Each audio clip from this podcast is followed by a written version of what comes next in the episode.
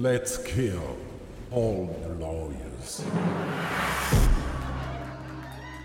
Droit en scène, une émission d'Emmanuel Saulnier-Cassian.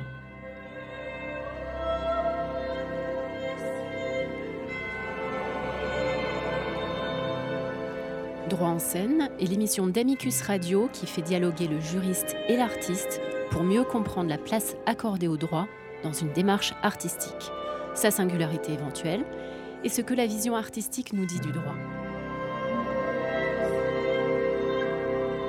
En m'appuyant sur l'actualité du spectacle vivant ou de tout type de scénographie, je reçois des metteurs en scène, des acteurs, des dessinateurs, des commissaires d'exposition, afin de comprendre pourquoi et comment le droit devient un sujet ou un objet artistique.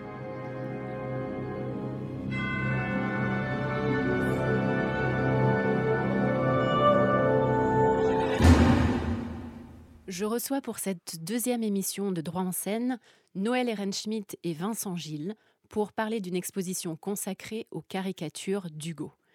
Bonjour à tous les deux. Bonjour. Noël Ehrenschmidt, vous êtes dessinatrice plus précisément aquarelliste reporter, comme vous aimez à vous définir vous-même. Vous n'avez pas fait à ma connaissance de caricature, mais votre dessin m'intéresse en ce qu'il vient de manière très singulière représenter le droit et apporte ainsi un regard tout à fait inédit, tant sur les processus juridiques que sur les acteurs du droit, ceux qui le créent, le législateur, le juge par exemple. Vous suivez régulièrement des procès médiatiques et historiques pour la presse, mais ce n'est pas cela qui vous singularise. Ce qui vous singularise, c'est l'immersion dans les paliers de justice, dans les prisons, dans les juridictions, qu'elles soient françaises, australiennes, américaines, justice américaine sur laquelle vous travaillez actuellement. Votre ouvrage Dans les coulisses de la loi, paru en 2016 aux éditions de La Martinière, préfacé par Antoine Garapon, est un parfait exemple de la capacité du dessin à faire œuvre pédagogique. Nous reviendrons à ce livre, mais ce n'est pas le seul de votre vaste catalogue de publications. Celui consacré à la Cour de justice de l'Union européenne, par exemple, est également un vrai manuel illustré de droit. Vincent Gilles, vous êtes conservateur à la Maison Victor Hugo de Paris depuis une dizaine d'années. Vous êtes le commissaire de l'exposition caricature Hugo à la Une, dont nous allons parler tout au long de l'émission. Vous avez évidemment dirigé le catalogue de cette exposition qui reprend d'ailleurs tous les cartels extrêmement bien rédigés et très didactiques, je le souligne car c'est assez exceptionnel. Donc ce catalogue, après de nombreux autres, dont plusieurs consacrés au surréalisme dont vous êtes spécialiste. Je dois ajouter que ce n'est pas seulement parce que vous êtes le commissaire de l'exposition que j'ai tenu à vous inviter, c'est aussi parce que vous avez une approche transdisciplinaire qui m'intéresse tout particulièrement art et littérature principalement, mais nécessairement avec une attention particulière en droit et sciences politiques, qui font partie de votre formation universitaire, avant celle de conservateur du patrimoine, ce qui rend votre approche encore plus particulièrement précieuse pour droit en scène. Bonjour également à Zachary Langlais, qui sera pour nous aujourd'hui la voix de Victor Hugo. Avant que nous commencions à échanger sur la capacité de cet art, le dessin, à illustrer le droit et à différentes questions que soulève l'exposition, je vais vous soumettre à la question rituelle posée à chacun de mes invités. Qu'est-ce que le droit pour vous, en un mot ou une phrase? Noël Renschmidt d'abord Le droit est un héritage puisque mon père était avocat et il a ressuscité le, avant la guerre le classeur. Donc c'est quelque chose que je porte en moi sans en avoir eu conscience, puisque mon père est mort quand j'étais jeune, et je constate que ma passion du droit vient probablement de lui sans que je m'en sois rendu compte. Merci. Vincent Gilles? Euh, on a droit visiblement plus d'une phrase, donc c'est parfait. Euh, le droit, c'est pour moi un lointain souvenir, enfin un souvenir en tout cas, euh, à la fois lointain et pas lointain, puisque bon, mes études sont quand même remontent à quelques dizaines d'années. donc c'est un une espèce de, de, gravure ancienne qui, qui réapparaît euh, régulièrement, soit de manière explicite, soit de manière implicite, dans effectivement beaucoup d'aspects de mon travail. Euh, voilà, c'est quelque chose que qui m'a pas quitté, même si moi j'ai voulu m'en éloigner un peu, ça m'a pas quitté et après tout c'est très bien. Merci pour ces très jolies réponses. Alors allons maintenant au cœur de notre sujet du jour qui va nous conduire à partir de l'exposition à la Maison de Victor Hugo de Paris à parler de dessin, d'Hugo, de liberté de la presse et de censure. Mais avant d'échanger plus particulièrement sur Hugo, il faut conseiller aux auditeurs la visite d'une exposition consacrée actuellement à une autre personnalité politique française très caricaturée, Clémenceau. La Fondation Clémenceau propose en effet jusqu'à fin mars 2019 une petite exposition dite Focus, intitulée Guerre épée Clémenceau vue par la caricature, qui porte exclusivement sur les années 1915-1919 dans le cadre des célébrations du centenaire de la fin de la Première Guerre mondiale et qui présente une vingtaine de caricatures au premier étage juste au-dessus de l'appartement parisien de Georges Clémenceau, 8 rue Benjamin Franklin. C'est assez intéressant de voir les deux expositions en parallèle, notamment parce qu'il y a des supports de publication communs, par exemple le Charivari, qui a paru jusqu'en 1926 sous votre contrôle Vincent Gilles, le Charivari dans lequel on trouve des caricatures aussi bien dans l'expo Hugo que l'expo Clémenceau. Il y a d'autres points communs entre les deux hommes, notamment le fait qu'ils aient tous les deux réclamé l'amnistie des communards en 1876, et puis il y a des combats communs, la laïcité, la peine de mort, etc.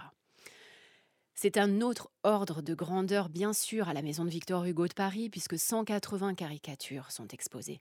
Et elles ont été choisies par vous, Vincent Gilles, au sein d'une collection encore cinq fois plus riche de dessins consacrés à Hugo, qui a été entièrement numérisée et consultable librement sur le portail Paris Musée Collection.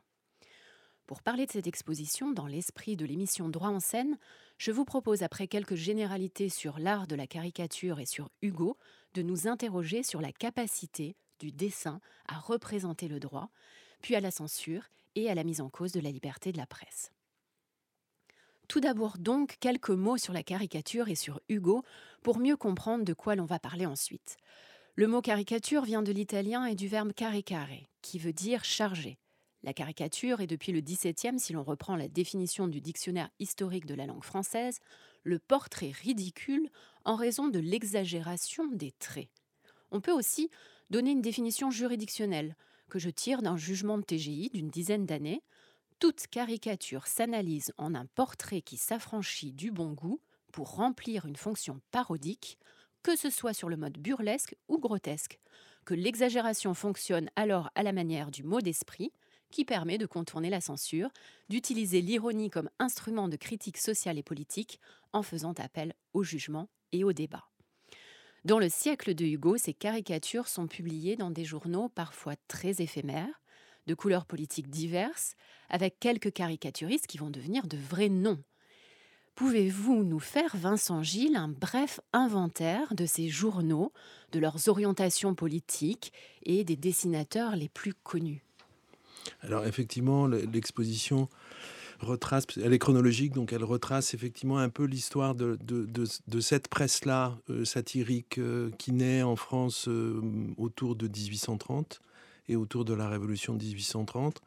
Alors le, journal le plus connu et emblématique de ça, et qui d'une certaine manière a, vraiment inventé le genre, est, le Charivari, fondé par Charles Philippon. Euh, Charles Philippon, enfin c'est pas le, seul journal que Charles Philippon va fonder, il va en fonder plein. Euh, qui vont avoir des durées de vie plus ou moins longues. Le Charivari va effectivement durer jusqu'au début, au premier tiers du XXe siècle, avec une, orientation à la fin qui est plutôt à l'extrême droite, donc un peu contraire à tout ce qu'il a été avant. Euh, et c'est le premier journal qui revendique la présence de dessins dans chaque numéro. ce, qui fait, notre bonheur à nous maintenant, mais ce qui était assez nouveau à l'époque. Euh, la facilité technique offerte par la lithographie euh, inventée à la fin du XVIIIe euh, a considérablement aidé à la diffusion de ces dessins de presse et, à obtenir des dessins qui sont de réalisation beaucoup plus rapide et beaucoup plus simple. Il n'y aurait pas eu l'invention de la lithographie, ça n'aurait pas pris cet aspect-là et, cette importance-là. donc il y a une première, une première salle de journaux qui paraissent autour de, 1830, qui sont des journaux qui sont nés de la Révolution de Juillet, qui sont des journaux républicains euh, qui vont avoir très vite des ennuis avec le régime de Louis-Philippe. Alors, le, plus célèbre exemple, c'est cette histoire de poire, en fait, qui est, dans le Charivari et, qui vaut euh, une condamnation et plusieurs condamnations pour, pour le Charivari et, les dessinateurs et qui va finir par arriver en 1835 à cette interdiction de la caricature politique, en fait. Euh, donc il y a cette première salve en 1830, il y en a une seconde très importante au moment de la libéralisation de du Second Empire, donc autour des années 1867-68, avec l'apparition de tout un tas de journaux, le Bouffon, le Hanneton, la Lune, l'Éclipse, enfin l'éclipse va, intervenir après la Lune, quand la Lune sera censurée. Euh, euh, André Gilles fera reparaître son, journal sous le nom de l'éclipse. Après, il y aura la petite Lune, il y aura comme ça toute une déclinaison de journaux. Euh, qui vont, qui vont durer plus ou moins longtemps et qui vont se succéder, s'imbriquer. Alors, ce qu'il faut bien comprendre, c'est qu'effectivement, ils ont tous une orientation politique très claire.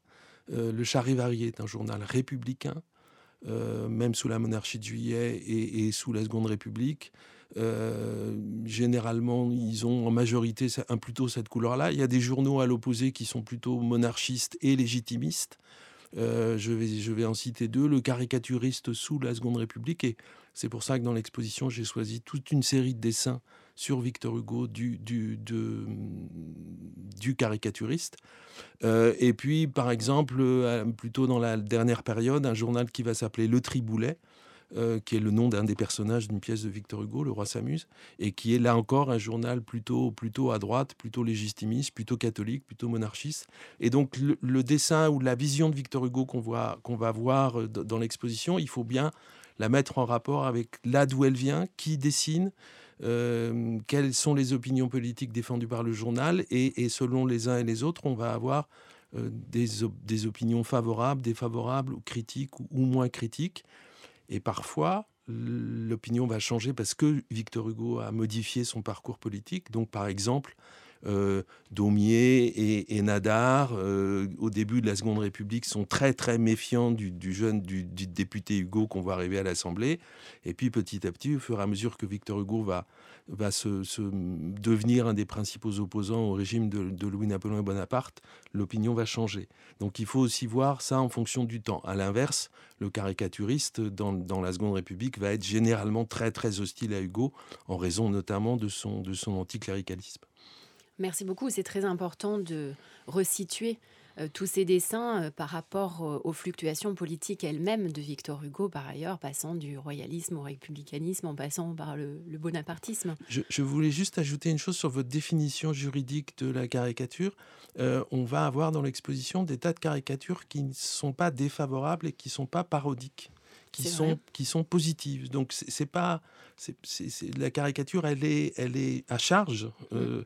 Euh, au 19e, on parlait de portrait-charge, mais elle est, elle est aussi en soutien. Et, c'est le cas de Victor Hugo, comme ça, ça sera le cas de Clémenceau. On, va avoir au fur et à mesure de l'évolution des, tas de dessins qui ne sont plus du tout critiques, mais qui sont presque, on en arrive à des choses totalement géographiques en fait sur, sur Victor Hugo. Donc cet aspect-là, il est, il est, il est, il est plus, plus compliqué dans, dans ces caricatures-là. Absolument, et on va y revenir. Euh, vous avez euh, dressé un panorama chronologique. Euh, il faut bien rappeler que les journaux publient des caricatures d'Hugo à partir de 1830 seulement. Or, Hugo, Victor Hugo pardon, est né en 1802. pourquoi n'y a-t-il pas de caricature avant cette date-là? Parce que ça n'a pas de rapport avec la carrière politique d'Hugo. Son, premier, sa première fonction politique euh, intervient en 1845. Comment expliquer cette absence de caricature jusque-là? Alors, le, régime enfin, la restauration n'est pas très facile pour les journaux. Donc, d'une part, c'est compliqué pour, pour la presse d'avoir une grande liberté. Euh, peut-être aussi et sans doute que le, ce mode, enfin ce, ce mode d'expression que Philippon introduit vraiment dans la presse, il ne l'introduit qu'à ce moment-là. Donc, donc ces journaux qui sont exclusivement satiriques, avec une grande présence de dessin, puisque le, le Charivari faisait sa publicité en disant on va vous, on va vous donner un dessin par jour, euh, chose qui n'existait pas avant. Donc, donc voilà. Et puis avant 1830, même si les premiers recueils de poèmes de Victor Hugo paraissent en, 1822-24, si mes souvenirs sont bons, euh, voilà, il est un jeune écrivain parmi d'autres. Et, il n'est pas du tout euh, qualifié politiquement, en tout cas, il est plutôt favorable à la monarchie, donc euh, voilà. Mais, mais c'est pas sur ce, terrain-là qu'il se place. Donc, même jusqu'en 1841, jusqu'à l'élection de Victor Hugo à l'Académie française, qui est son premier acte politique, en fait, euh, c'est le, Hugo écrivain et le Hugo romantique et le Hugo chef de file du romantisme et le Hugo euh, dramaturge qu'on met en avant. Donc les, motifs politiques sont moindres et, et ils offrent moins de prise de ce côté-là. Alors pour commencer à entrer dans le détail euh, d'une manière un peu délicate à la radio, celle de la description, pouvez-vous nous indiquer, Vincent Gilles, les caractéristiques récurrentes qui, dès 1830, permettent de reconnaître euh, à coup sûr Hugo, finalement, euh, quel que soit le dessinateur qui le croque? Alors c'est le trait, le trait commun, enfin le trait classique sur Victor Hugo qui sont grand front il est d'abord caractérisé par son front, euh, qui est un signe d'ambition. c'est valable dans le dessin, c'est aussi valable dans les commentaires écrits, hein, où, ce, grand front est un, signe d'ambition. Euh, il crève le plafond, quoi. Euh, voilà. Et on a l'impression que plus, plus il avance, plus le, front devient énorme et plus il monte d'une certaine manière. Donc, donc le, les premiers traits caractéristiques, on les doit à deux personnes qui sont d'antan dans, dans ces petits buste, buste charge, en fait, qui représente très vite Hugo avec un grand front, et surtout Benjamin Roubaud, euh, dans la presse, dans le Charivari, qui, qui donne le premier c'est, ce, dessin avec le grand front, avec les cheveux un peu en crinière de lion, et puis l'attribut euh, qu'on, lui, lui associe, euh, qui est Notre-Dame de Paris, à partir de l'apparition du roman en 1831-32, et, qui va le suivre jusqu'à la fin de sa vie. Donc le grand front, les cheveux en bataille euh, et Notre-Dame de Paris. Euh, Daumier, en 49, va ajouter un, second, un second trait qui va être cette attitude, les bras croisés sur la poitrine, l'air renfrogné, très, très hostile, très, très déterminé, très, très en but à, en but un peu à tout d'ailleurs, c'est ce, ce, ce que Daumier explique. voilà, cette attitude-là aussi va le suivre. Euh, tout ça jusque, euh, jusqu'à ce qu'en fait, il se laisse pousser la barbe en, 1862 et à ce moment-là, le village va changer. Mais Notre-Dame, ça, va changer d'un coup d'ailleurs, parce que c'est très étonnant. On, dirait qu'il n'y a pas d'étape intermédiaire. Moi, j'ai eu l'impression qu'il y avait un avant et après exil, euh, le bonhomme renfrogné, la tête baissée, les bras croisés. Et puis tout d'un coup, le vieillard lumineux, qui respectable. C'est parce qu'on a un trou pendant l'exil de, de, de, de 1800. 49, 50, de l'été 50 jusqu'en, jusqu'en à, la fin des, à la fin des années 1850, on n'a pas, c'est, pas possible de mm. dessiner Hugo. On prend prétexte de l'apparition de ses livres. Euh, la légende des siècles, Les Misérables, mais, mais concrètement, ils peuvent pas, ils peuvent pas mettre Hugo en couverture de. On a juste Nadar dans son panthéon en 1854. Nadar, le fait de manière très courageuse, mm. mais, mais c'est le seul. Et donc brusquement, le visage a changé parce que parce que Hugo s'est laissé pousser la barbe au moment de la sortie des Misérables, donc en, 62, et, et, tout d'un coup, le visage change. D'ailleurs, c'est drôle parce que quand, quand les premières représentations du Victor Hugo barbu, on a des articles de presse qui disent mais c'est épouvantable, ça va jamais marcher, personne va se souvenir du visage de cet homme barbu. Il faut nous rendre le Victor Hugo romantique, celui du grand fond. L'autre, on n'y croit pas. Noël Ehrenschmidt, en visitant l'exposition de la maison Victor Hugo, vous êtes-vous demandé comment vous auriez dessiné vous-même Hugo euh, Comment l'auriez-vous croqué d'ailleurs? Alors c'est une question que je ne me pose jamais. Je fais du direct. Si je suis pas dans direct, dans du direct, je ne fais rien. Donc je ne me suis pas posé la question. Mais par contre, ce qui est très intéressant, c'est que Victor Hugo jeune a ce front énorme, et contrairement aux hommes qui vieillissent et qui se déplument, lui, au fur et à mesure que le temps passe, le, front descend. Ce qui fait qu'en voyant la photo de Nadar, je me suis dit qu'il n'était pas ressemblant. Et ça m'a confirmé quand même que quelquefois la photo est beaucoup moins ressemblante que le dessin. Parce que le dessin saisit très peu de choses dans le visage qui est en face de nous, alors que la photo, par définition, va montrer tout. Elle va montrer tous les cheveux, elle va montrer la barbe et tous les traits. Et ça m'a beaucoup frappé, ce front qui descend, à l'opposé de tous les grands vieillards dont le front s'anoblit. Lui, il est noble au départ et il a un front beaucoup plus bas. C'est aussi l'ambition peut-être qui euh, souhaite être moins soulignée par les caricaturistes comme cela a été indiqué. Ce qui est intéressant, c'est que pour plusieurs d'entre eux, ce sont à la fois des dessinateurs et des photographes. C'est évidemment le cas de Nadar, mais c'est aussi par exemple le cas de Karja. Et, donc on a affaire à des gens qui ont commencé par être dessinateurs et qui sont, qui sont devenus photographes ensuite. Et donc ils ont d'une certaine manière, ils ne peuvent pas ne pas ignorer les photos qu'ils ont prises quand ils dessinent, à mon avis. Alors passons au deuxième point avec vous, celui de la capacité du dessin à représenter le droit. Dans l'exposition, je dirais qu'il y a trois types de sujets différents qui offrent des illustrations juridiques. Il y a tout d'abord l'évocation de procès, procès dont a fait l'objet Victor Hugo. Il y a un exemple dans l'exposition, la caricature de Charles Jacques dans le Charivari en 1843, qui peint Hugo, l'affiche des burgraves dans les mains, courant pour échapper à une comédienne qui avait été remplacée par une autre et à un huissier. Le procès, je le précise, a vraiment eu lieu et fut perdu par l'actrice. Mais Hugo a également fait des procès pour s'insurger de la censure, on y reviendra. Il y a ensuite la peinture des caractères, des acteurs du droit en l'occurrence exclusivement les représentants du pouvoir législatif dont Hugo a fait partie. Je rappelle qu'il a été père de France de 1845 à 48, puis député de 48 à 51. Après l'exil de 20 ans, un, un court mandat de deux mois en 1871 de député, et enfin sénateur de Paris de 1876 à sa mort en 1885. De quoi donc le caricaturer? C'est la série d'ailleurs des représentants représentés de Daumier qui offre l'un des portraits les plus connus de Hugo. Le troisième exemple, enfin, est celui de l'illustration d'événements importants du point de vue juridique, comme les, références aux délibérations de lois, comme la loi Fallou, la loi sur la déportation, auquel Hugo s'était opposé, ou beaucoup plus tard à la loi de Jules Ferry sur l'enseignement supérieur qu'il avait cette fois soutenu. Commençons par euh, ce dernier point avec vous, Noël Ehrenschmidt, car s'il y a bien une spécialiste du dessin du processus législatif, c'est vous. Avec l'ouvrage que je citais en début d'émission, vous vous êtes plongé durant six années, dont trois en immersion totale, dont les séances de nuit, pour, j'allais dire, écrire, mais non dessiner, dans les coulisses de la loi, ouvrage qui comporte néanmoins une grande partie écrite par Sébastien Miller, qui est administrateur au Sénat. Quel a été votre état d'esprit de dessinatrice pour représenter ce processus juridique? Que vouliez-vous apporter via le dessin à ce qui existe finalement déjà sous une forme écrite plus traditionnelle, Noël Ehrenschmidt alors, dans mon cas, je n'ai aucune idée de ce qui va se passer. Je, je me documente jamais. Donc, je pars à la découverte d'un monde dans une ignorance totale. Bien sûr, j'avais dessiné beaucoup de procès, donc en, tout cas au niveau des visages et de la structure, j'avais une petite idée. Mais quand on se plonge dans la loi, faut surtout pas réfléchir. Il faut y aller et il faut se dire que les rencontres qu'on fera, ça a quand même pris six ans de ma vie, c'est les rencontres qui vont raconter au lecteur ce que moi-même je découvre.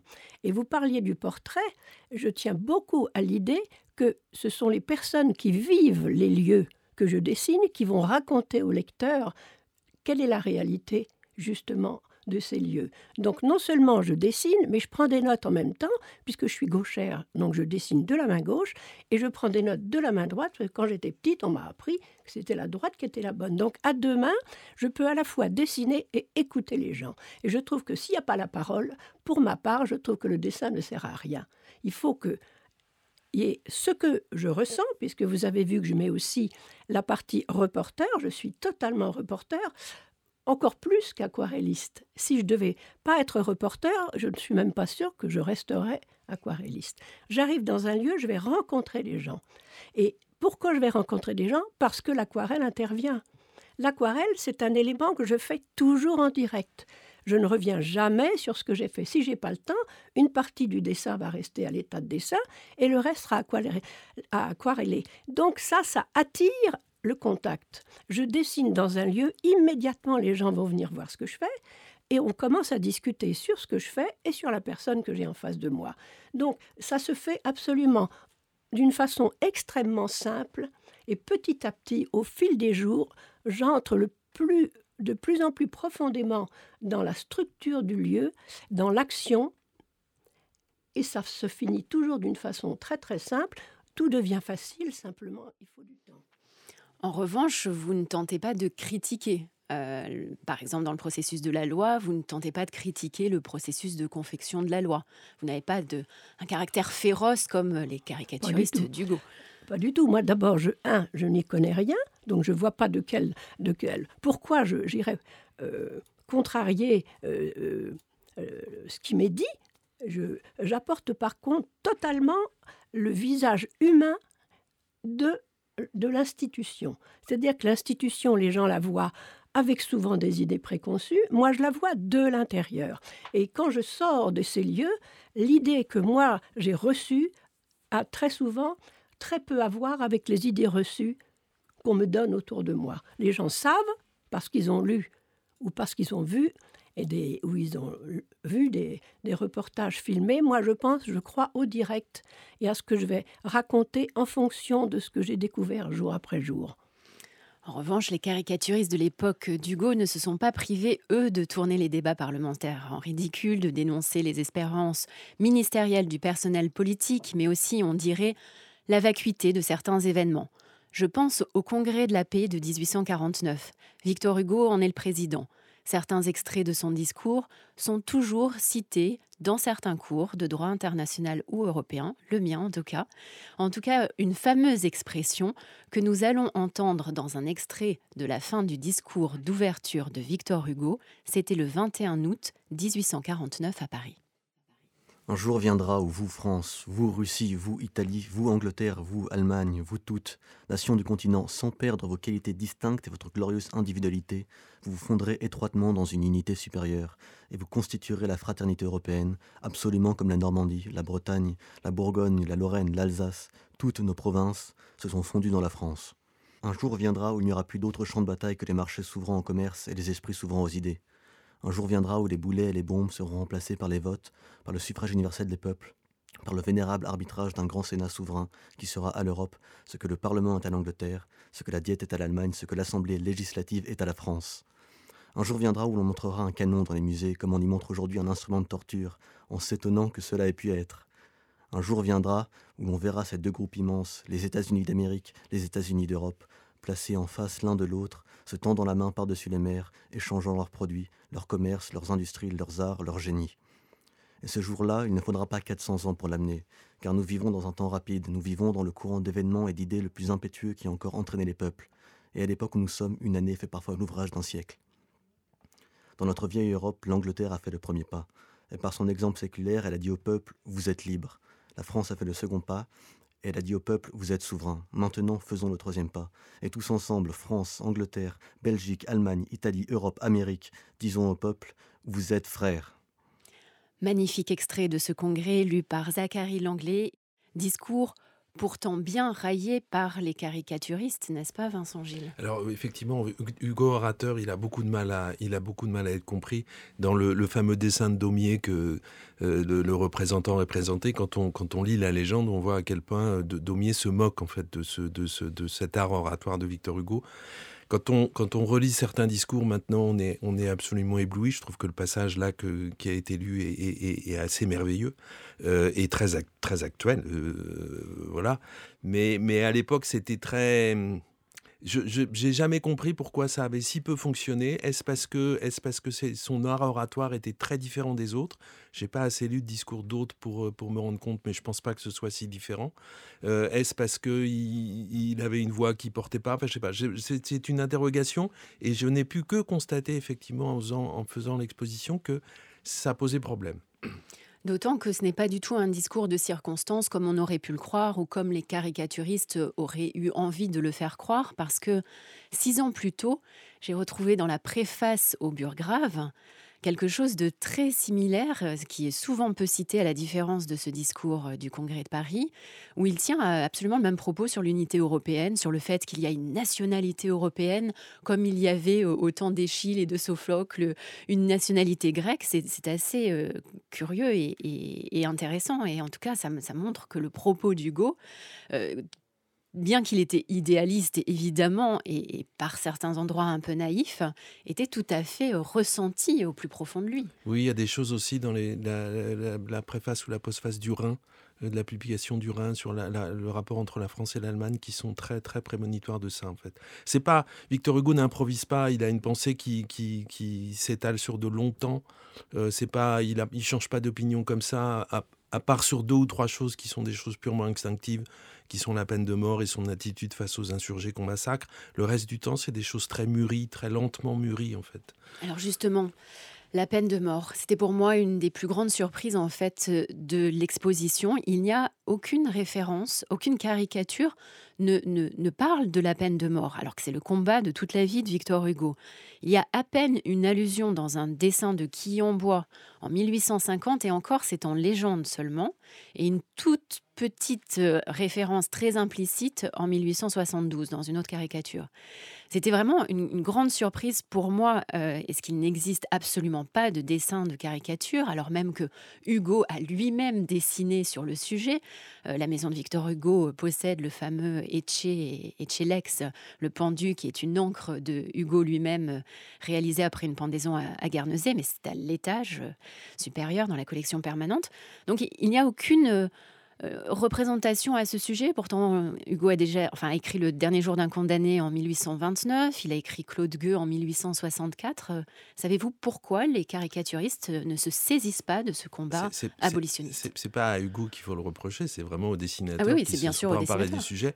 Alors, je me suis toujours dit euh, que, en fait, c'était légalement pas possible. les fils de Hugo, Charles et François Victor, ont quand même été emprisonnés euh, qui étaient donc deux des fondateurs du journal L'événement, euh, avec Paul Meurice et Auguste Vacry, ils ont quand même été mis en prison à cause d'articles en faveur de la peine de mort.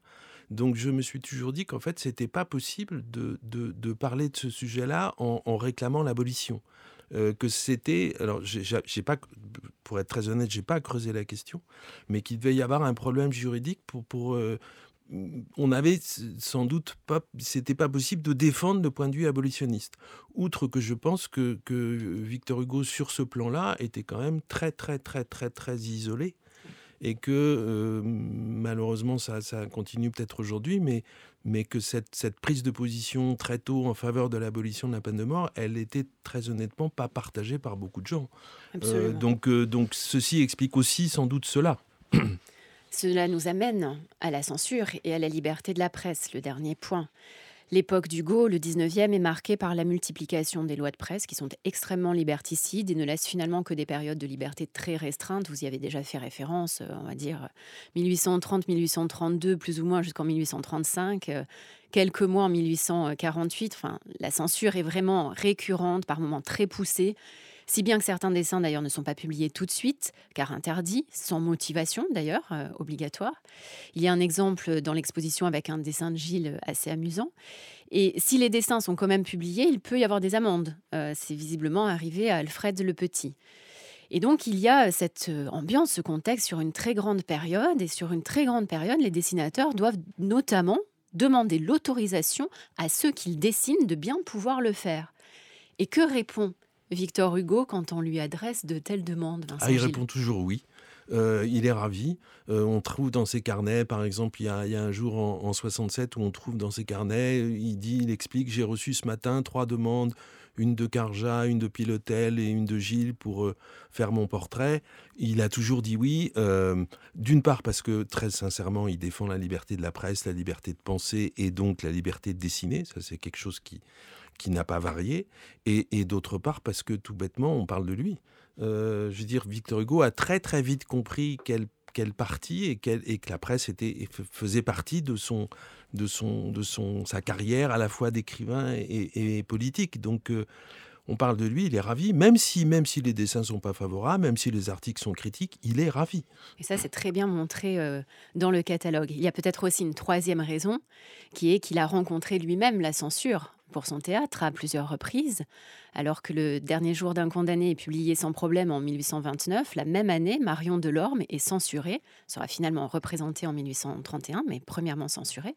il y a également eu l'interdiction du roi s'amuse, avec sa première représentation au théâtre français en novembre 1832, ce qui l'a déchaîné et poussé à un procès devant le tribunal de commerce en décembre, au cours duquel il va prendre la parole Écoutons quelques extraits de ce discours. Je n'aurais rien à dire si je ne croyais de mon devoir de ne pas laisser passer sans une protestation solennelle et sévère l'acte hardi et coupable qui a violé tout notre droit public dans ma personne. Cette cause, messieurs, n'est pas une cause ordinaire. Il semble à quelques personnes, au premier aspect, que ce n'est qu'une simple action commerciale, qu'une réclamation d'indemnité pour la non-exécution d'un contrat privé, en un mot, que le procès d'un auteur à un théâtre. Non, messieurs, c'est plus que cela, c'est le procès d'un citoyen à un gouvernement. Au fond de cette affaire, il y a une pièce défendue par ordre. Or, une pièce défendue par ordre, c'est la censure, et la charte abolit la censure. une pièce défendue par ordre, c'est la confiscation, et la charte abolit la confiscation. Je plaide ici pour quelque chose de plus haut que mon intérêt propre. Je plaide pour mes droits les plus généraux, pour mon droit de penser et pour mon droit de posséder, c'est-à-dire pour le droit de tous. La liberté de la pensée, dans tous ses modes de publication, par le théâtre comme par la presse, par la chair comme par la tribune, c'est là, messieurs, une des principales bases de notre droit public. Parallèlement à ce refus de la censure, à cette exigence de la liberté de penser, Hugo est de manière cohérente profondément attaché à la liberté de la presse. Il la défend et la soutient dans ses écrits, dans les débats parlementaires. Et il est donc cohérent puisqu'il n'a jamais interdit ni poursuivi, comme vous venez de l'indiquer Vincent Gilles, aucun caricaturiste, même pour leurs dessins les plus violents ou les plus désobligeants. Écoutons un dernier extrait de son intervention lors de la séance à l'Assemblée du 11 septembre 1848, où est discuté un projet de décret sur l'état de siège ayant pour objet de transmettre au pouvoir judiciaire le droit de suspendre les journaux qui étaient une compétence du pouvoir exécutif et où il défend la liberté de la presse. Suspendre les journaux, les suspendre par leur autorité directe, arbitraire, violente du pouvoir exécutif, cela s'appelait coup d'État sous la monarchie. Cela ne peut pas avoir changé de nom sous la République. Le droit de suspension des journaux. Mais messieurs, réfléchissez-y. Ce droit participe de la censure par l'intimidation et de la confiscation par l'atteinte à la propriété. La censure et la confiscation sont deux abus monstrueux que votre droit public a rejetés. Et je ne doute pas que le droit de suspension des journaux, qui, je le répète, se compose de ces deux éléments abolis et détestables, confiscation et censure, ne soit jugé et prochainement condamné par la conscience publique. Le principe de la liberté de la presse n'est pas moins essentiel, n'est pas moins sacré que le principe du suffrage universel.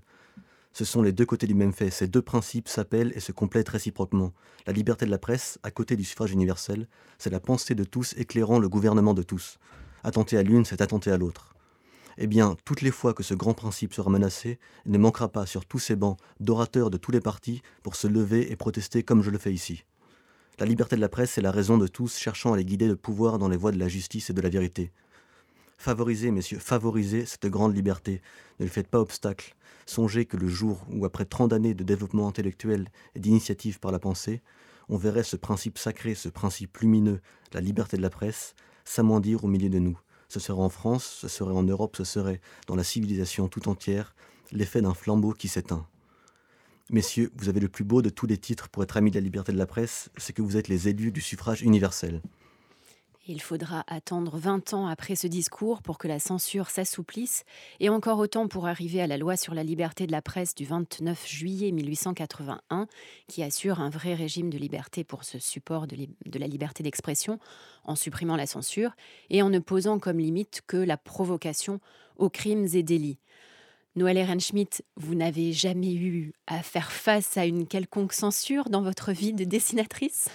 Non, je passe un temps fou à me faire accepter. Quand on m'accepte, je ne me souviens pas qu'on m'ait demandé de faire un dessin ou demandé de ne pas faire un dessin. Je suis absolument, comment vous dire, je suis dans les murs, c'est-à-dire que je me fonds dans l'action. Donc je fais partie, je, je reste extérieur, mais je fais aussi partie des murs et de l'action. Donc on m'a toujours laissé une paix royale et il n'y a pas un dessin que je puisse regarder en le regrettant ou en me disant tiens, j'ai pas pu le dessiner. Et par exemple, dans les procès, dans les grands procès, j'ai toujours été décidé la salle des délibérations parce qu'un président au concours m'avait dit c'est le dessin, c'est la, la table des délibérations qui vous racontera comment s'est passé le procès. Et à chaque fois que j'ai suivi Papon, euh, Touvier, euh, que j'ai suivi euh, tous les procès que j'ai pu suivre, c'était le dernier dessin et c'était le dessin qui clôturait l'affaire et qui la racontait. Et ça, je trouve que c'est très important d'arriver à aller jusque-là. Et l'aquarelle permet justement d'aller dans les coulisses, là où ne peut pas aller la photo. C'est ça qui est formidable. J'ai pas besoin de lumière, j'ai besoin de rien, j'ai besoin de mon aquarelle, de mon pinceau et de mon bloc, et je vais où je veux. Vincent Gilles, un dernier mot sur ce discours qui vient d'être lu de septembre 1848. Est-ce qu'il est pour vous bien le reflet de, la position de Hugo dans ce siècle compliqué pour la liberté de la presse? Je pense que d'une certaine manière, enfin d'une manière beaucoup plus générale, le, mot liberté, que ça s'applique euh, à la presse, à, la liberté de penser, aussi à la liberté d'aimer. Euh, de dessiner, de peindre euh, et, d'écrire de, la manière qu'on veut et qu'on souhaite. Ce, mot liberté est un mot qui, suit et qui habite Hugo du début jusqu'à la fin. Je voudrais juste terminer sur une chose qu'on connaît moins de. Hugo a aussi été lui-même caricaturiste. Euh, il y a beaucoup de dessins de caricatures, notamment du milieu du théâtre, euh, qu'on voit, qu'on a dans nos collections dans les années 30 et 40. Euh, d'une certaine manière, Napoléon le Petit et, Châtiment sont quand même un livre de caricatures en opposition, et des caricatures extrêmement violentes en opposition au, Second Empire.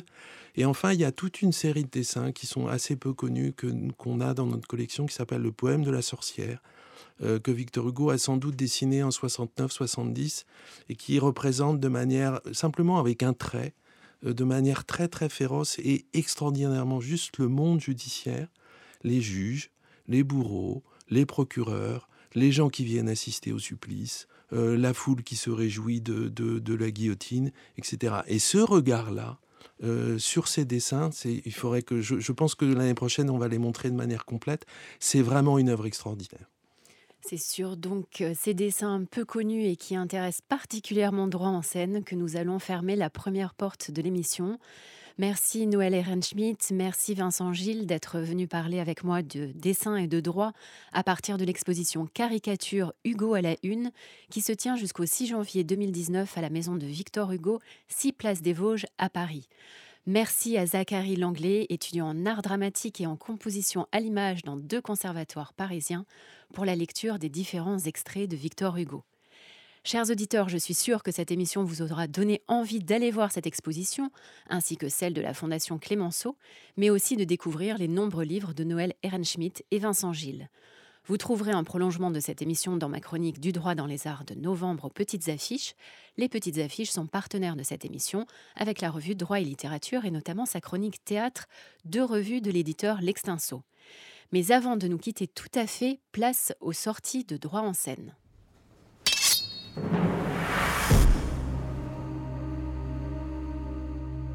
Dans les sorties de droit en scène, je vais commencer par une simple sortie en librairie qui permet un prolongement avec notre émission du jour, bien qu'il ne fasse aucune référence à Hugo dans son chapitre sur la censure.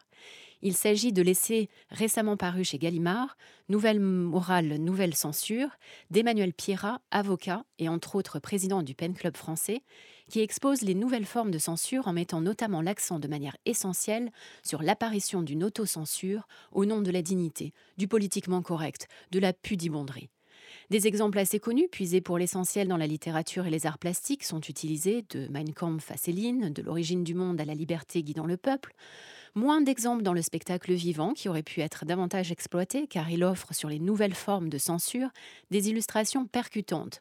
Je pense notamment à la pièce Accident de Rodrigo Garcia avec la fameuse découpe et cuisson sur scène d'un homard vivant qui aurait pu illustrer le chapitre sur les souffrances des animaux car il a fait l'objet d'une mobilisation des défenseurs des animaux pour que la pièce soit interdite. Des rappels importants sur les paradoxes des défenseurs de la culture comme Malraux sont soulignés, et des interrogations bienvenues par exemple sur le sort des œuvres interdites rendent l'ouvrage intéressant dans le débat renouvelé sur la ou les censures. Du côté du théâtre, si vous l'avez raté l'année dernière, ou lors de sa création, et pour boucler la boucle avec la figure omniprésente de cette émission du jour, Hugo, il ne faut pas manquer la reprise à la comédie française de Lucrèce Borgia, l'incestueuse et criminelle Borgia, dans la pièce éponyme de Victor Hugo, écrite en 1832. Cette pièce n'a pas été interdite par la censure à la différence du roi Samuse, sans doute parce que Hugo l'a stratégiquement placée en Italie, et tout touche à la perfection pour servir magistralement la langue du Hugo, la mise en scène de Denis Podalides, la scénographie d'Éric Ruff, les costumes de Christian Lacroix et la parfaite distribution, notamment Elsa Le Poivre, Éric Ruff et Thierry Ancis, mais aussi Gaël Camille Lindy, qui est pensionnaire à la Comédie Française depuis un an, parfait, euh, même plus, dans le rôle de Gennaro, le fils de Lucrèce, qui ne réalise qu'elle est sa mère que dans les dernières secondes de la pièce. C'est en alternance à la salle Richelieu jusqu'au 1er avril 2019. Et pour finir, j'aimerais signaler la thématique retenue par le Mobile Film Festival, qui, en, est à sa 14e édition, Stand Up for Human Rights, à l'occasion des 70 ans de la Déclaration universelle des droits de l'homme, signée à Paris le 10 décembre 1948, et dont nous parlerons dans l'émission du mois prochain. C'est une initiative lancée en partenariat avec le United Nations Human Rights et l'Union européenne.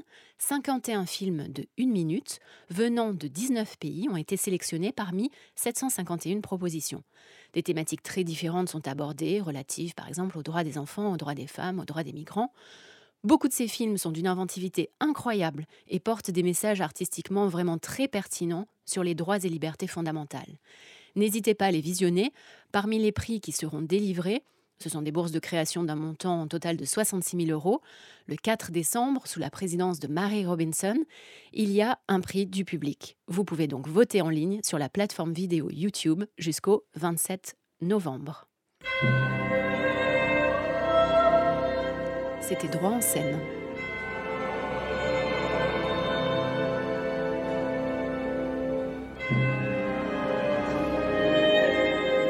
J'ai reçu aujourd'hui Noël Ehrenschmidt et Vincent Gilles.